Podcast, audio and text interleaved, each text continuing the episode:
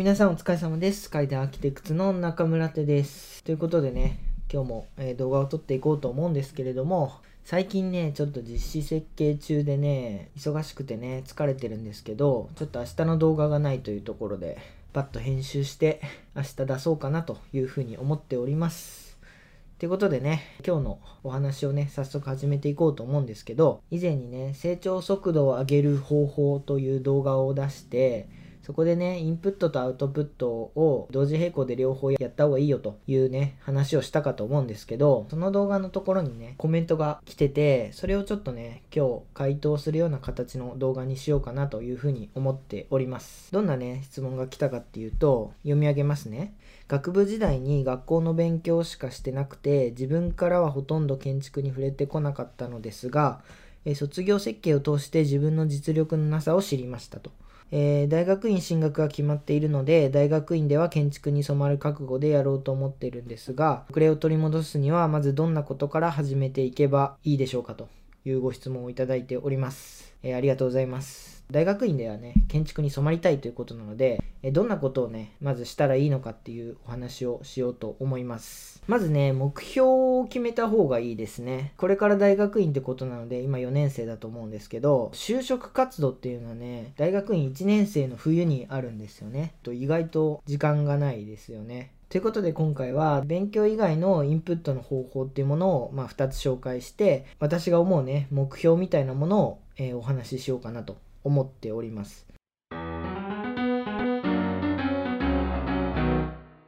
私は勉強の方法は2つあると思ってて1つはですね広く浅く学ぶ勉強方法ですね。これはね以前にもね動画内でねお話ししたことあるんですけれどやっぱりね私が一番ね成長できた勉強方法でもあるので、えー同じようなお話になってしまうんですが、えー広く浅く学ぶ方法。いろんな知識をもう浅くでいいのでかき集めるっていう作業ですね。でそれには、向いてるものとしてやっぱり毎日一建築なのかなというふうに思います。ちょっとねまたね同じような話をしてるかと思うんですが大事なところなのでね、もう一度お話ししようと思います。で目標に関してはノートね2冊ぐらいやるといいかなというふうに思っています。でまとめるものはね、え有名な建築でもいいんですけど皆さんがね本当に好きな建築家さんっていいと思います。当たり前にね、えーみんなが知ってるようなところをね、まずやってみるのがいいかなというふうに思います。えーで、ノートをね、まあ、2冊まとめるっていうことなんですけど、えどういったところからね、情報を集めればいいのかっ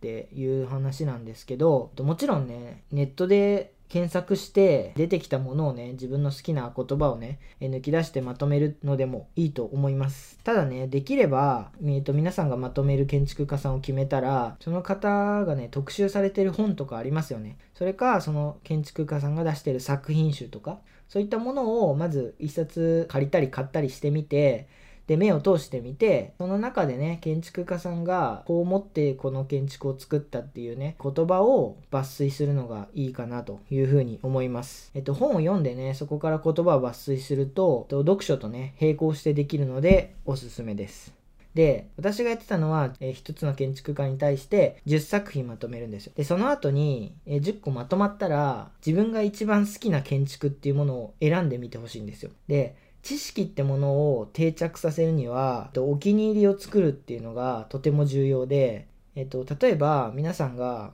高校生とかの時に得意科目ってありますよね。得意科目って思うとおのずと成績って上がったりしますよね。得意科目っていう認識を持つとねやっぱり勉強したくなるんですよ。楽しいわけですよ。勉強ができるとね。なので、えー無理やりでもいいのでなるべくねお気に入りを見つけていくっていう作業は並行してやった方がよりね知識が定着するのでおすすめですで次にもう一つの勉強方法ですねそれはえ広く浅く学ぶ方法とは逆で、えっと、狭く深く学ぶ方法ですね。で、目標としては本当に一人でいいので建築家を決めて、その辺の人には負けないぐらいの知識をつけるっていうところを意識してほしいと思います。で、私がいいと思ってるのは海外の建築家ですね。で、もうすでにえ亡くなっていて、作品がね、全て出揃ってる建築家がいいと思います。これも本当に有名なところでいいと思うんですけど、私がやってたのは北欧の建築家を研究してました。えっ、と、大学3年生の時に、えっとゼミでね、アルバールトを、まあ、研究して、で、その流れで、M1 の時にね、アルバールトの師匠でもあるね、スウェーデンの建築家のね、アスプルンドを調べてね、研究していました。まあ、先生にね、お願いしてね、いろんな本とか買ってもらったりもしたんですけど、本も読んで、作品も分析して、で、模型も作ってみたんですよ。えー、森の火葬場のね、有名な建築があるんですけど、それのね、模型を作ってみて、で、模型を作るとね、やっぱり本とか分析しただけじゃ見えてこなかったものが見えてきたりもするんですよね。で覚えてるのは、え、アスプルンドのね、森の火葬場を模型にした時に曲線になったね、まあ、教会みたいなところがあるんですけどそこにね窓がポツポツって開いててそれが全部ちょっとこう斜めになってるんですよ。で教会の祭壇みたいなところに、えー、よりね光がこう明るくなるように窓が、えー、コンクリートなんですけど壁は。窓がこうコンクリートに対して垂直に開くんじゃなくてちょっと斜めになってるんですよね。でそれはパッと見のね図面だけじゃ気づかなかったんですけど模型を作る時に細かく図面とかを見ていく中で気づいたところですね。それ模型にして先生に見せたらえ「気づかなかった」って言ってたんで教授とかもね気づかないところがね模型を作ると見えてきたりもするのでそういったね一人の建築家を決めてよりね深くね誰にも負けないぐらいのね知識を持つっていうところをね意識してやるといいと思います。で、その2つをするのが何をやったらいいですかの答えになるのかなというふうに思います。で、なんでね、それをやるといいかっていうと、今言ったね、2つをやると、そのままね、修士論文につなげることができるんですよ。で、えー、毎日一建築っていうのはいろんなね作品を分析することになるので修士論文のまあテーマにもよりますけどそれの、えっと、作品分析みたいなねに活かせたりするんですよ。で2つ目の狭く深く学ぶ建築家研究っていうのはそのままね建築家さんの言葉とか思想とかそういったものを、えー、修士のテーマにすることで、え、大学院1年生の時にやったことが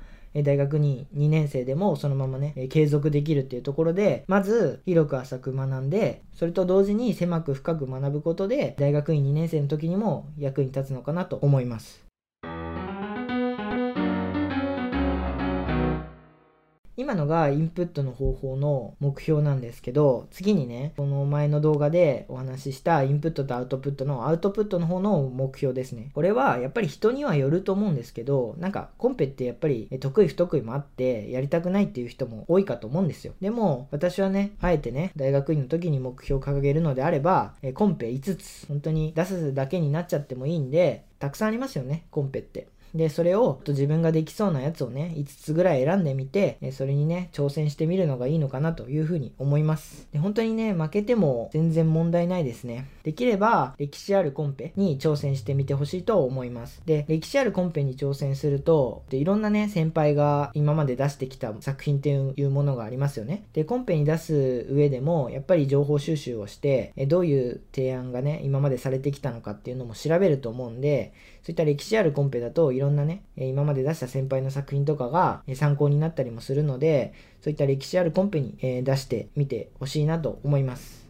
5つですね。で、こんな感じで大学院の時にね、やるべきね、インプットとアウトプットのね、具体的な目標みたいなものをお話ししてみました。そんな感じで、え本日は以上となります。皆さんお疲れ様でした。